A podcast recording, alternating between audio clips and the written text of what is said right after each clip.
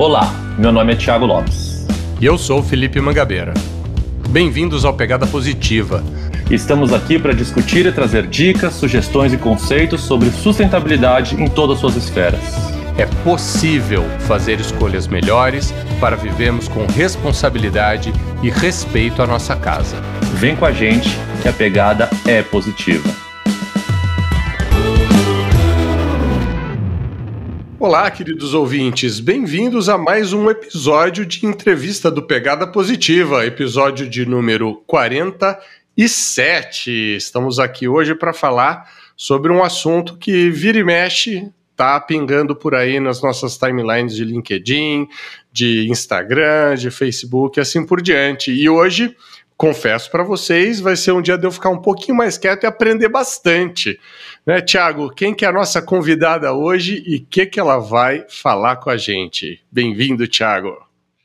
Boa noite, bom dia, boa tarde. A gente nunca sabe a hora que o ouvinte está escutando, mas é um prazer estar aqui de novo com vocês. Hoje, a nossa sustentabilista do dia é a Beatriz Luz, ou mais conhecida como Bia. A Bia, ela, assim como eu, é formada em engenharia química.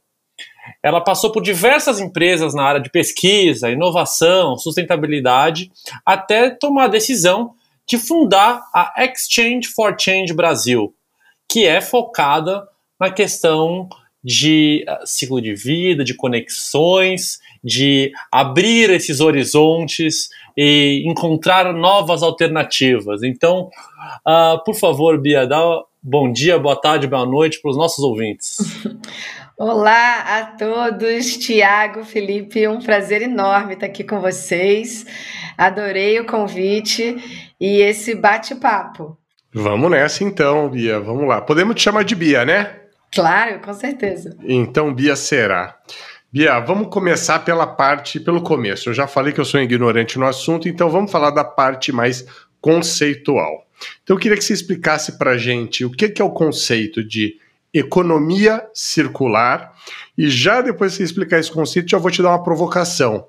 Existe alguma empresa que atua sozinha em economia circular? Opa, maravilha! Bom, o primeiro ponto-chave da economia circular, que eu acho que é ao contrário do que muitos pensam, ela não vem para solucionar o problema do lixo e da poluição da economia atual. Né? Ela vem para modificar o sistema e evitar o problema. Então, a gente fala que a, a grande provocação da economia circular é um redesenho dos produtos, é a transformação do consumo né? Você pode transformar produtos em serviços, consumidores em usuários. Então você tem que pensar desde o início do processo. Então a gente não está falando de otimização de processos ou produção mais limpa. A gente fala que ser eficiente não é mais suficiente. Temos que fazer de forma diferente. Então, toda aquela discussão de sustentabilidade, de é, diminuir a poluição, de, de cuidado do meio ambiente, a economia circular ela traz uma ideia muito mais próxima do âmbito do negócio, da essência do negócio. Então a gente tem que transformar o modelo produtivo, a gente tem que reavaliar valores, atitudes e redefinir produtos e serviços. Então, toda aquela estratégia de fazer um produto para acabar mais rápido, né, obsolescência programada, para o consumidor voltar mais rápido para mim, não existe mais no modelo atual porque é justamente esse modelo que fez com que se gerasse ao final do processo produtivo algo que não tivesse valor, que você tivesse que jogar fora. Então, de forma mais prática, a economia circular ela pega produtos mais duráveis, que possam ser modulares, consertados, de certa forma, produtos mais duráveis podem ser compartilhados, e dessa forma você cria uma economia que provoca a manutenção e a geração de valor ao longo da cadeia produtiva. Eu, eu, eu, gostei, logo no começo eu já fiquei com uma dúvida aqui. Você falou transformar produtos em serviços, transformar é, proprietários de coisas em usuários, né? Em, em consumidores que... em usuários. Consumidores em usuários. Obrigado, Tiago. Então, por exemplo, uh, os serviços de carro compartilhado ou de carro por, por, por assinatura que as montadoras estão fazendo agora seria um serviço baseado nesse conceito de economia circular. Um táxi que você chama pelo aplicativo é um serviço de você pegar uma propriedade que está inativa no momento, sem uso, e você uh, dar um uso para ela fazendo uma troca de serviços entre pessoas. Né? Isso é um conceito super comum, onde a maior empresa de transporte não é dona dos carros, onde a maior empresa de hospedagem do mundo não tem sequer uma propriedade, que é o Airbnb, por exemplo, e Uber, são os que eu estou citando agora.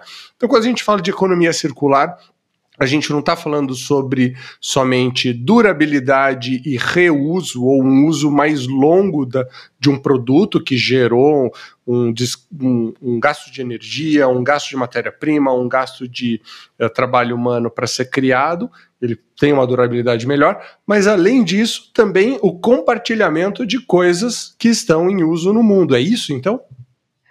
Corretíssimo, Felipe. Por isso que a gente fala que vai muito além da questão também de design de produto e que a economia circular não pode ser feita sozinha. Toda vez que alguém me pergunta, eu estou fazendo economia circular, eu falo logo com quem? Porque atrelado ao desenvolvimento do produto, você tem uma forma de levar aquele produto para o mercado. Né? Você tem que criar uma, um relacionamento com o seu consumidor de forma diferente. No caso dessas plataformas digitais, né, tem toda uma tecnologia, todo um entendimento do uso da tecnologia. Mas também tem um outro detalhe muito importante, Felipe. Não necessariamente uma plataforma digital é também um modelo de negócio circular porque a gente viu, inclusive, na entrada da, da China com as bicicletas amarelinhas, que o produto não era feito para ser durável.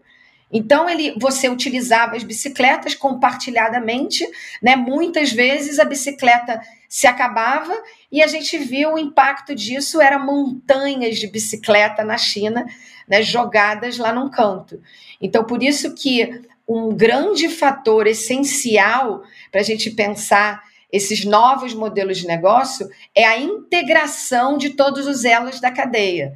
Então, a economia circular não se faz sozinha, é, nem mesmo internamente, mas também você precisa de várias habilidades, de vários atores e construir esse modelo de negócio de forma conjunta.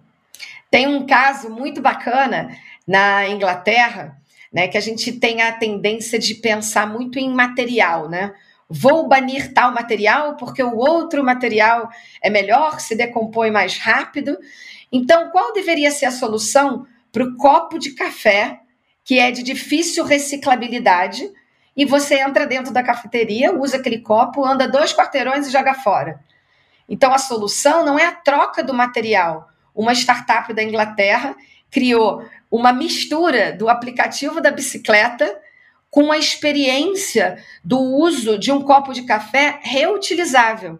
Então, ele colocou um chip no copo de café, você entra na primeira cafeteria, pega o seu, o seu café, escaneia o copo, anda dois, três quarteirões e deixa o copo numa outra cafeteria parceira.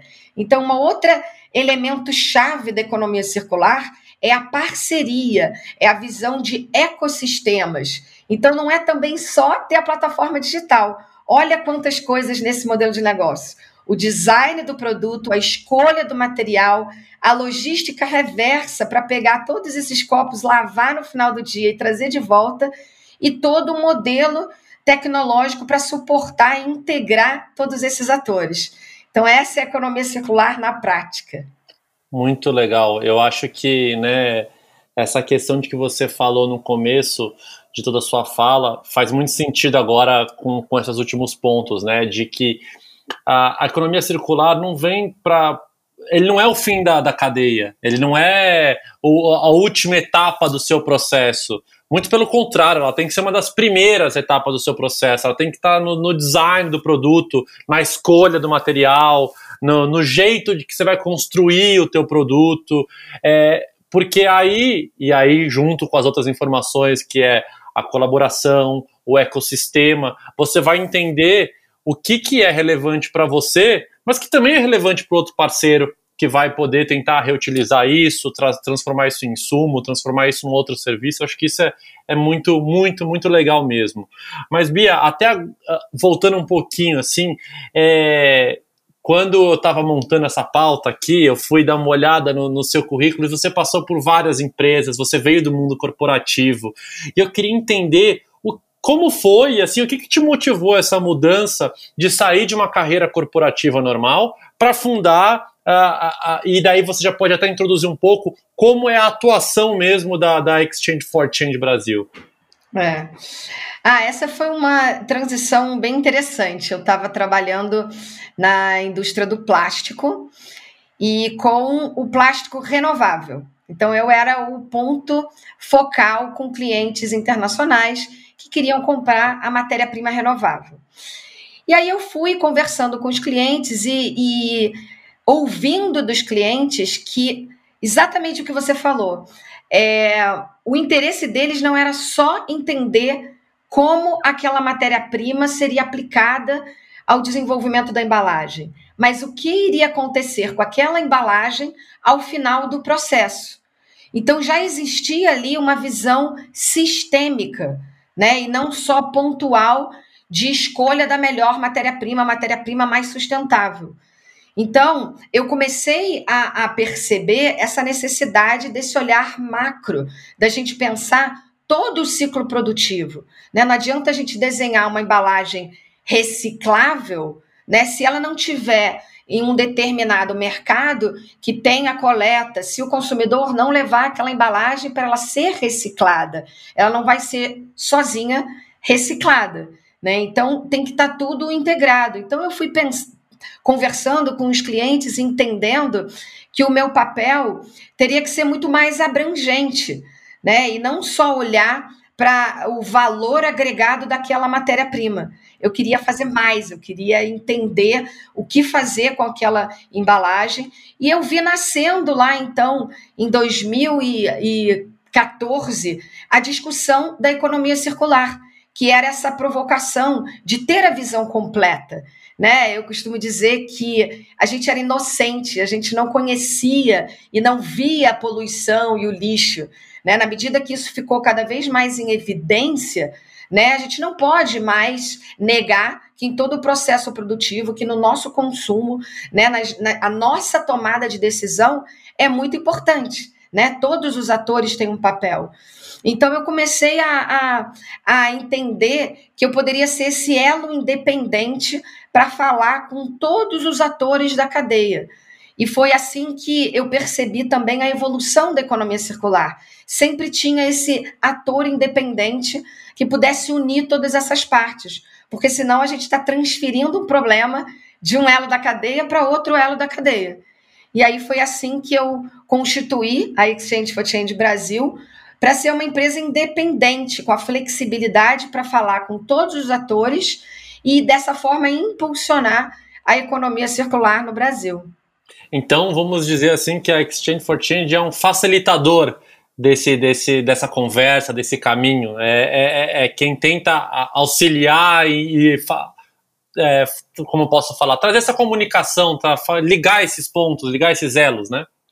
Exatamente. E, inclusive, tem uma fala muito bacana da ex-ministra do Meio Ambiente da Holanda, que ela fala que esse ator é o transition broker. Então, é aquele broker que vai realmente impulsionar a transição, porque ele tem que entender todos os elos, ele tem que saber comunicar essa complexidade da economia circular, mas de uma forma simples, porque está na decisão das pessoas, está na forma de trabalhar mais integrada, gerando transparência na cadeia, é, é, ecossistemas de confiança, e é através dessa, dessa facilitação que a gente consegue também trazer o poder público, privado, a sociedade. Então, é, é, é esse é o grande elemento-chave da, da, da transição, com certeza. Muito legal, muito legal mesmo. Estou é, aprendendo muita coisa hoje. Eu já disse isso no começo do episódio. Mas tem uma coisa que você falou agora há pouco, nessa última nessa resposta que você passou para essa pergunta do, do Thiago, que você falou sobre uma inocência que existia no começo, né? E, e, é óbvio, ao longo do tempo as coisas vão se desenvolvendo. Mas uma coisa que as empresas não podem mais alegar hoje é inocência ou falta de conhecimento, porque a informação está aí no mundo para todo mundo. A informação veicula, a informação corre. E hoje em dia não dá para ninguém alegar inocência por não fazer um trabalho bem feito relacionado à sustentabilidade ou ao social ou até sobre governança, que são os nossos três temas aqui. Mas vamos lá.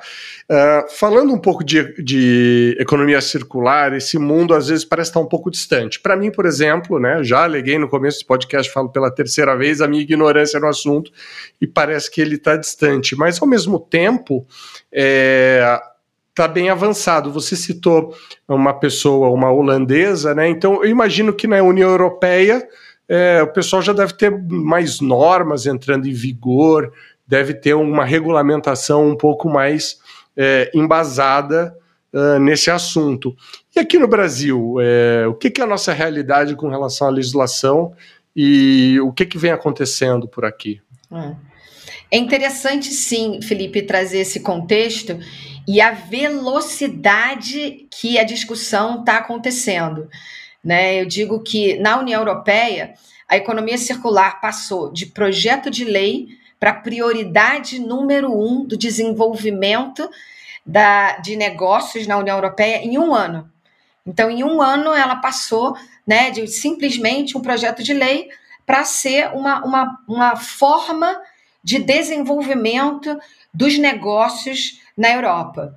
E, e aí a gente viu o plano de ação circular a versão 2 ser publicada em março de 2020 e que mostra uma visão da União Europeia que ela só será sucedida nessa transição se a transição ocorrer a nível global e a gente avançar para uma economia circular, justa, regenerativa e de baixo carbono em todos os países. Então, tem elementos já lá claros né, destacando a importância e a relevância, principalmente da América Latina e do Brasil, como sendo um grande produtor de matérias-primas básicas. Então, existe uma, uma, um elemento do plano de ação circular que é criar diretrizes para gestão internacional de recursos naturais. Então, é algo que eu falo que é uma oportunidade para o Brasil, porque é melhor a gente que está com todas as, as, as o, o, ecossistema rico natural aqui, de tais regras de como será a gestão dos recursos, do que os europeus virem aqui né, ditar como serão essas regras. Então, acho que tem uma oportunidade aí enorme para o Brasil se colocar, para a América Latina se colocar e a gente valorizar ainda mais o nosso ecossistema natural, a bioeconomia está muito em evidência. Então, a gente vê aí uma, uma oportunidade para empresas que queiram já se, se e é, se amadurecendo com o tema de economia circular, com os princípios, até mesmo para fortalecer a possibilidade de atingir o mercado internacional. Então, a gente está vendo aí um mundo cada vez mais interconectado, globalizado, então a gente precisa é, realmente se adequar e estar tá adaptado para essas, essas condições que vão surgir. Isso é uma mudança bem radical quando você fala de internacionalizar matéria-prima, de, de leis e de conceitos. A gente tem um exemplo muito forte de desenvolvimento econômico na China, né? um pouco antes no, no Sudeste Asiático, os tigres asiáticos muito tempo atrás, e depois a China, e assim, uma explosão de equipamentos, de material, de produtos que são despejados no mundo diariamente, né? E numa sociedade que é bastante frágil, né? Que tem uma mão de obra absurdamente barata, então, você está criando ali dois problemas, e isso tem, vai ter que sofrer uma mudança radical, porque além de você ter um pessoal com cargas horárias, uma qualidade de vida ridícula por pouco dinheiro, você está inundando o mundo entre aspas, de porcaria, de coisa mal feita que não dura. A gente estava conversando antes de começar o programa. Eu, eu troquei de computador, eu precisava de uma webcam, eu comprei três para conseguir ter uma. Entendeu? Isso foi um problema, porque chegava tanta coisa ruim, vagabundo aqui em casa, que eu tinha que mandar devolver. Isso dá um trabalho de logística, de correio, de tempo e embalagem e tudo isso, e por conta de um produto ruim, barato, né? E isso é uma mudança de conceito que, que vai ter que existir, vai ter que acontecer de qualquer forma, né? Em tempo, eu já falei da, da bendita webcam, que eu tive que comprar três para ter uma. é, eu sempre fui da filosofia seguinte: eu não gosto de comprar coisa porcaria. Eu guardo o dinheiro e compro a melhor, a que dure, né? E as pessoas até, alguns amigos até brincam comigo. Como é que você tem tanta velharia na sua casa? São velharias que funcionam, que ainda me servem bastante. Mas, enfim, essa mudança de paradigma de produção global em volume, a baixos custos, em algum momento vai ter que mudar, né? Com certeza, e é interessante você trazer o caso da China, porque, por incrível que pareça, a China já está muito avançada na economia circular, inclusive com diretrizes, políticas públicas. E qual que é a maior mensagem que a gente pode tirar disso? A China viu valor, viu oportunidade de fazer negócio. Então, economia circular é negócio. Né? A gente já entendeu que o consumidor igual o Felipe, né, que vai comprar um produto porcaria, ele não vai mais comprar de você de novo, ele vai comprar do outro. Então, num mundo altamente competitivo, né, o diferencial não está mais na qualidade no custo, está na geração de valor, na experiência, como que você se relaciona com o seu consumidor. Né? Então, eu acho que isso é um ponto bastante relevante da transição. A gente fala que tem três pontos chaves para a empresa começar o caminho da transição. O primeiro é o risco. Então, e que é o mais evidente, né? Então, quando a empresa começa a ter dificuldade de captação de matéria-prima, matéria-prima fica cada vez mais cara escassa, né? Tem um sistema que regula a responsabilidade dela perante o seu resíduo, o seu produto final. Né? E aí vem a China, mais um ponto para a China, né? E fala assim: olha, vocês estavam mandando resíduo para cá, acabou a brincadeira. Meus portões agora estão fechados, os portos estão fechados, não vem mais mandar resíduo para cá, né? Então existe essa essa força, né, dos, dos, dos mercados também trazendo então essa gestão de risco, né, competitividade, como que o seu negócio vai ser a prova do futuro, né, com esse consumidor exigente. A gente está vendo, por exemplo, um, tem uma empresa da Holanda que fez um celular totalmente modular. Você quebra a tela, você mesmo troca, você bota mais memória, você troca o, a, a, capacidade da câmera. Isso é uma facilidade, entendeu? Para que, que eu vou ter o outro se eu tenho um que é muito mais fácil, que eu vou lá no site e compro qualquer peça? Né? Então a gente está vendo essa mudança do design de produto para quebrar logo para um, um produto realmente mais durável. Estamos né? voltando o tempo da vovó, né? Então tem essa parte de risco, então tem essa segunda parte que é a oportunidade. Então as empresas começam a ver, bom, então eu vou fazer esse produto modular, ó. vou sair na frente, vou fazer, porque aí aquele cliente volta para mim. Né? Então a gente falou de risco, oportunidade e tem aquelas que já nascem com a missão, né, que são as startups que já nascem com aquela missão mesmo de trazer um produto diferenciado ao mercado. Então a gente está falando de negócios, de uma nova economia, de um novo mindset, de, de, de experiência do consumidor e de desenvolvimento. Então, por isso que é, não é mais só ser eficiente, né? A gente tem que fazer de forma diferente. Não, isso é muito legal e eu acho que você trouxe dois é, conceitos que nós aqui no Pegada Positivo vem falando há bastante tempo. Um, sustentabilidade é perenidade. É ter certeza de que, que a empresa que você está ou a sua empresa é, vai conseguir ter recursos e, e, e, negócio e mercado daqui a 5, 10, 50, 100 anos. Segundo ponto, sustentabilidade não é para gringo ver. Sustentabilidade é business, sustentabilidade é negócio, sustentabilidade é competitividade. Quem não tem sustentabilidade hoje no seu negócio perde para o concorrente. Perde porque paga mais caro, perde porque toma multa, perde porque o consumidor busca algo mais sustentável, né? Então isso é, é muito, muito legal mesmo. É, e, e, Bia, cada vez mais que eu me aprofundo na, no campo da, da economia circular, eu vou tentando entender que cada vez ele é mais complexo, né? Ele é mais. O buraco é sempre mais embaixo, né? Nunca, nunca tem uma soluçãozinha simples, né? Ah, compra isso aqui, instala isso aqui. Não, não dá. É, é, é são sempre. O buraco é sempre mais profundo. Então, eu ia até te fazer aqui uma provocação assim na prática, por que que, vou dar um exemplo do, de um tênis, por que que é tão difícil fazer uma economia circular que envolva, por exemplo, um tênis? É, eu acho que o, o ponto é você ter essa visão sistêmica, né? Olhando um produto como o tênis, né? Tem o design daquele produto, a escolha dos materiais. Você sabia que tem 30 tipos diferentes de materiais num tênis?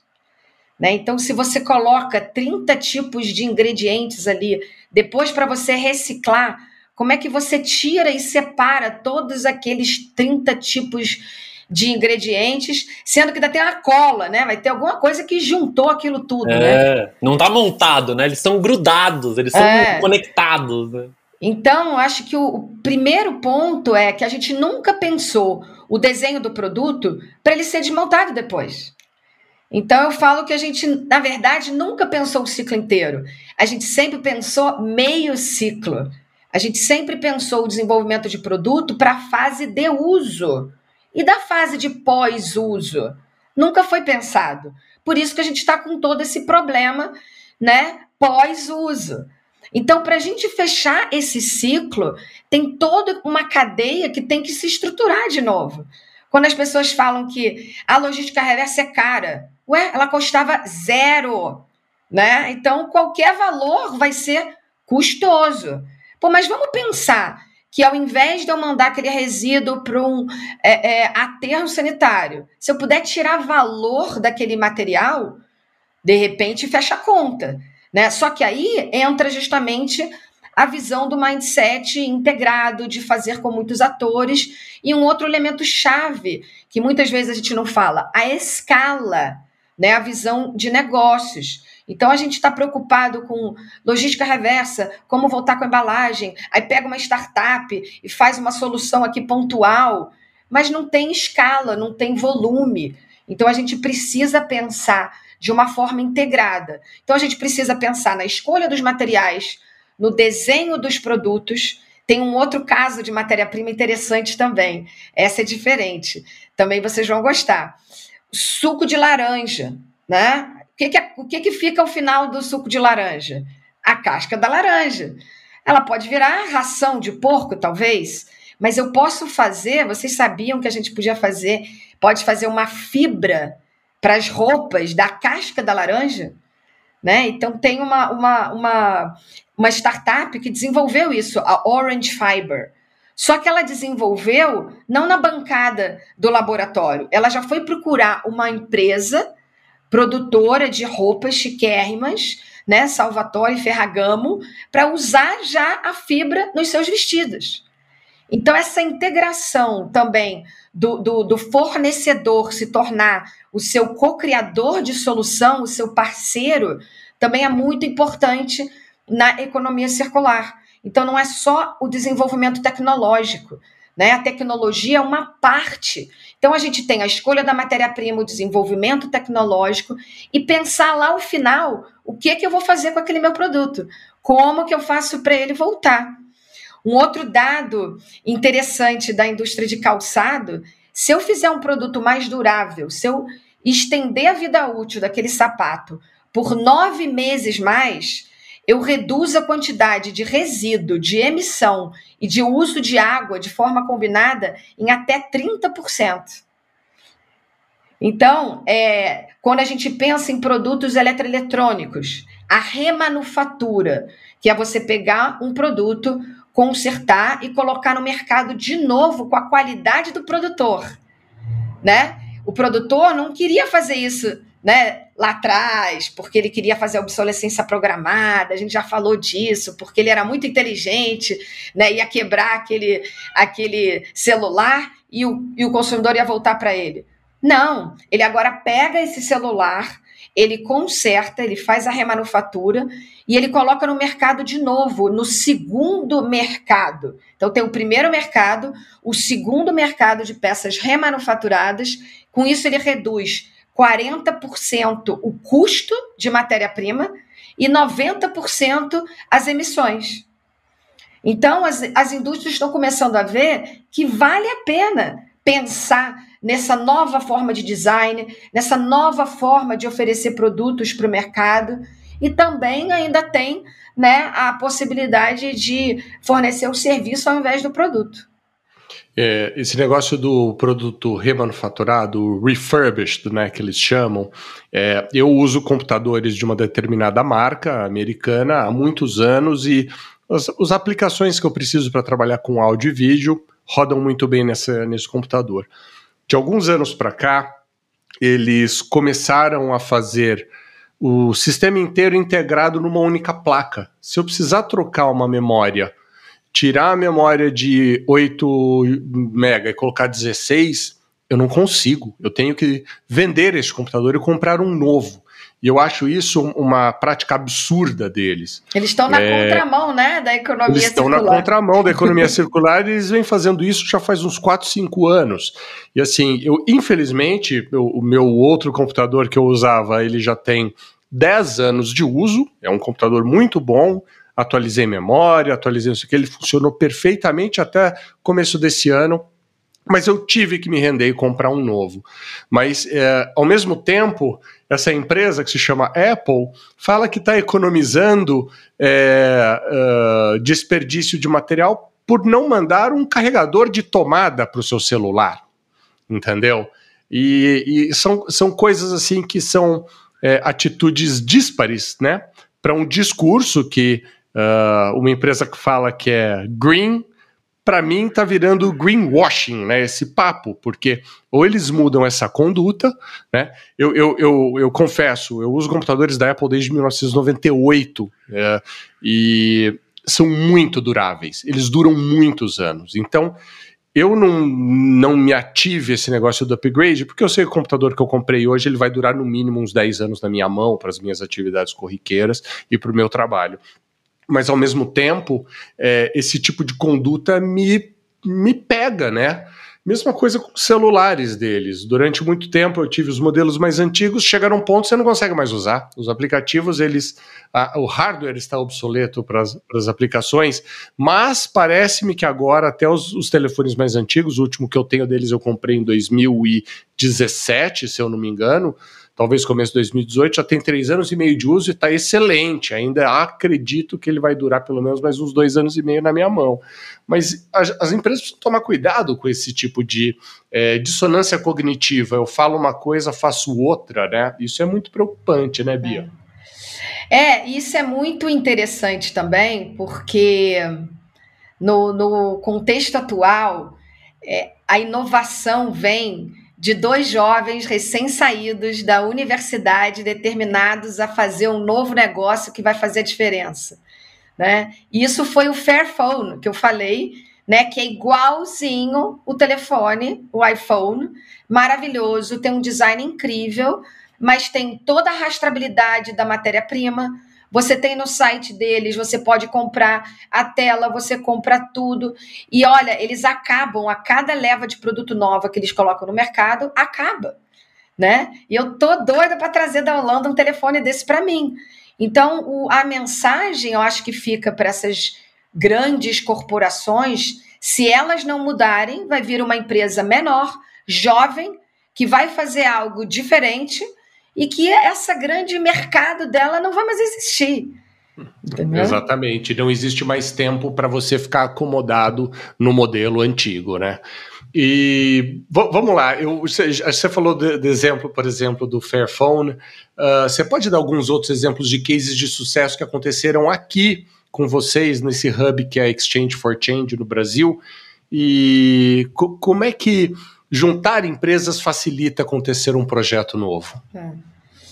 É, eu acho que um dos elementos chaves também da economia circular é que a solução de um setor pode estar em outro setor. Né? Então a gente falou da, da, da casca da laranja para fazer fibra têxtil para o setor da moda. Né? Tem um, um caso super bacana é, do sul do país que a gente produz muito arroz no sul do país. E um dos resíduos da produção do arroz é a casca do arroz. E que é muito problemática, porque ela é muito leve, ela voa, e uma das soluções era queimar para gerar energia. Até então, uma boa solução. Mas foi descoberto que da cinza, da queima, da casca do arroz, você pode fazer sílica verde. Então, a sílica que está no, no, no solo, né, um mineral que você faz da extração do solo, o arroz, quando ele nasce, quando ele cresce, ele extrai essa sílica. Então, quando você queima a casca do arroz, da cinza, você consegue tirar essa sílica. Olha que fascinante. Então, existe um projeto, a Orizacil, é um projeto é, enorme lá no sul do, do, do, Brasil, com o financiamento da FINEP, com o financiamento do, do, de uma empresa alemã. E a sílica pode ir, então, para fazer o solado daquele tênis sustentável que a gente quer melhorar a sustentabilidade do sapato, né? Ela vai para pneu. Então, isso é muito interessante e eu acho que demonstra aquela questão que a gente falou também da escala, né? Então, para isso realmente virar negócio, virar uma nova matéria-prima, teve que se criar um projeto com uma determinada escala. Então, o, Hub de Economia Circular foi uma iniciativa que a gente lançou no início de 2020, justamente com essa provocação de unir diversos elos da cadeia e diversos setores para a gente desenvolver projetos sistêmicos entre eles. E na medida que a gente vai se abrindo e vai conversando e trocando informação, a gente consegue descobrir conexões inusitadas e como que uma empresa pode, de repente, auxiliar a outra em criar uma solução que individualmente talvez não fosse possível, ou talvez não tivesse sido pensada. Então, por exemplo, a gente tem a Electrolux que quer fazer logística reversa de geladeira. Né? E como que vai fazer essa logística reversa? Se a gente acha que fazer logística reversa de tênis é difícil, imagina de geladeira, né? Então, tem um custo para fazer essa geladeira retornar, né? Você tirar da casa do consumidor. E para onde que vai essa geladeira? Quais são os materiais dentro da geladeira? Ah, tem aço na geladeira. Ah, tem um material isolante ali que chama PU, poliuretano. E a gente tinha no, no, no, universo do Hub a Covestro, que era produtora de poliuretano, e a Gerdau, que compra sucata de aço. Então a gente uniu essas três empresas e falou: gente, vocês três querem a mesma coisa. Né? Então vamos trabalhar junto, né? entender como é que funciona ou como que a gente vai fazer funcionar essa cadeia reversa de forma a gerar valor para todo mundo. Então a Electrolux nunca tinha pensado de ter a Gerdau e a Covestro como parceiro deles num projeto de logística reversa. Então, para a gente ter aquele novo equilíbrio econômico, né, de fazer a, o material voltar e virar matéria-prima novamente, ajudou muito ter essas empresas unidas com o objetivo comum de desenhar esse projeto. Então a gente está agindo aí como um facilitador e capturando cada vez mais informação. E o que é bacana do ambiente do Hub é que a gente gera um ecossistema de confiança né? As empresas precisam é, ter esse sentimento de confiança para facilitar a troca de informação entre as cadeias. Então, essa é a, é a essência desses ecossistemas para que a gente consiga desenvolver essas soluções holísticas. Então, isso tem sido um, um, um, grande aprendizado. E a gente trabalhar não só com as grandes empresas, como as pequenas empresas né? A gente tem reciclador de PE, reciclador de plástico filme. Então, são esses atores também que nunca tiveram voz nessa cadeia produtiva, né? Eles sempre agiram ali falando de compra e venda de material, de solução. Só que a gente foi percebendo que eles são atores essenciais nesse fechamento do ciclo, né? E que colocando os dois, né? Uma grande empresa com um reciclador lado a lado, né? E a gente articulando e negociando, é, a gente consegue facilitar e elevar o nível da discussão para uma outra maturidade, para fazer que realmente isso tenha um novo equilíbrio econômico para todos os atores.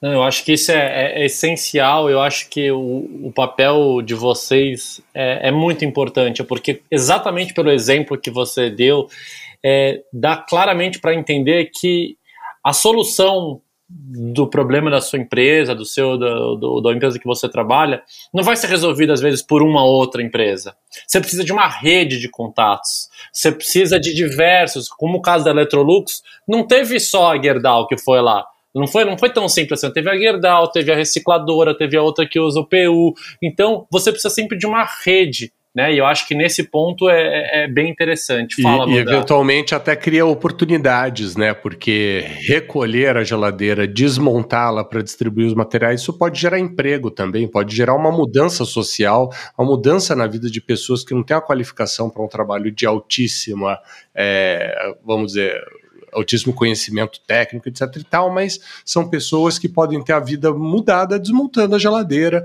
e separando os materiais para dar para dar caminho para o material para o resto do é, mundo. E eu né? vou dar eu vou dar até um exemplo que eu tive aqui em casa. É, uh, eu tinha feito uma reforma e tinha ficado restos de, de produtos de reforma, né? Então resto de cimento, de uma, uma série de coisas. Só que como era uma reforma pequena, não dava uma, uma caçamba, para chamar uma caçamba e vir aqui e ocupar um terço de uma caçamba.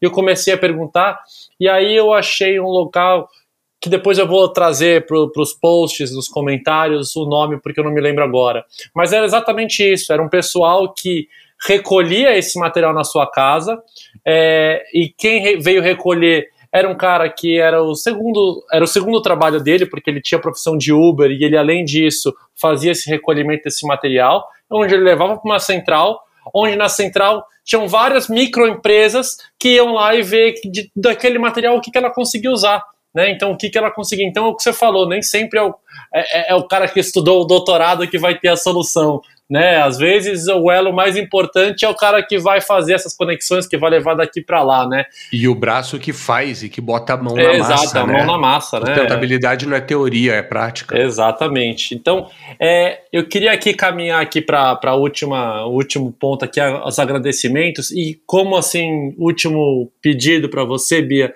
o que que o nosso ouvinte, que é o consumidor que tem um papel muito importante nesse, nesse elo pode fazer? O que, que você dá de dica para eles uh, poderem contribuir nesse caminho da, da, economia circular? E mais uma vez, Bia, muito obrigado por aceitar o convite e a gente vai aqui uh, caminhando para outros encontros no futuro. Não, muito bom.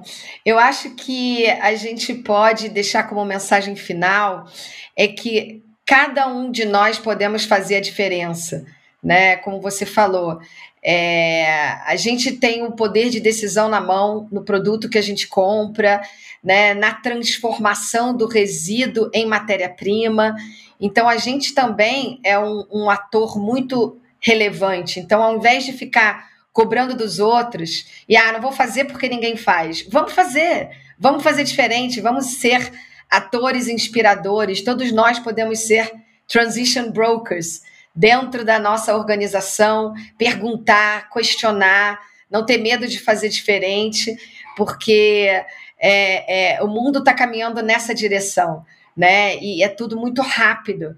Então, tudo que era padrão, tudo que era é, é, comum, agora não é mais, né? Então, eu acho que a gente fala muito de rever valores, rever nossas atitudes né? E, e redefinindo então produtos e serviços. E a última mensagem então que fica é que economia circular são novas formas de produzir, de consumir e de se relacionar. E foi um grande prazer estar aqui com vocês e sucesso aí a pegada positiva.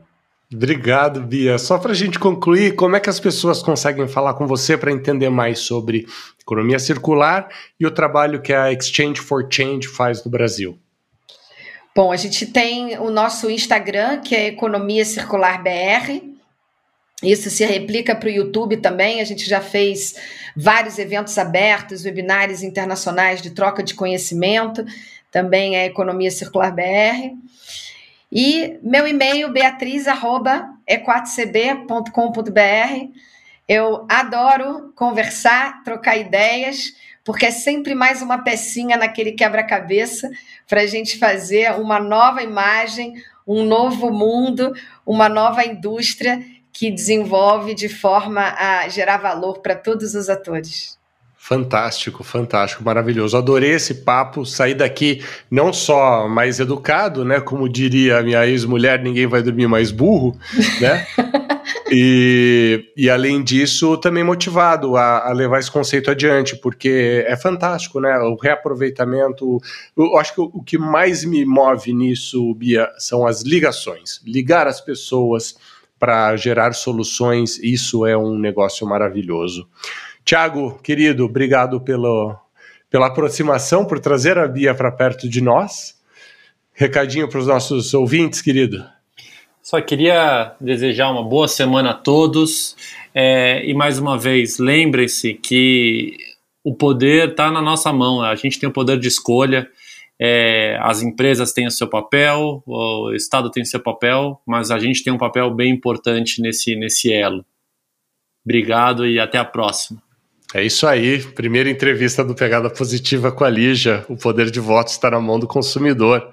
Maravilha. Bia, mais uma vez, muito obrigado. Queridos ouvintes, não esqueçam, próxima quinta-feira estamos aqui de novo com mais um episódio, mais um Pegadinha, e em breve já temos uma entrevista nova agendada aí para vocês com uma pessoa super experiente que eu acho que vai dar um caldo legal.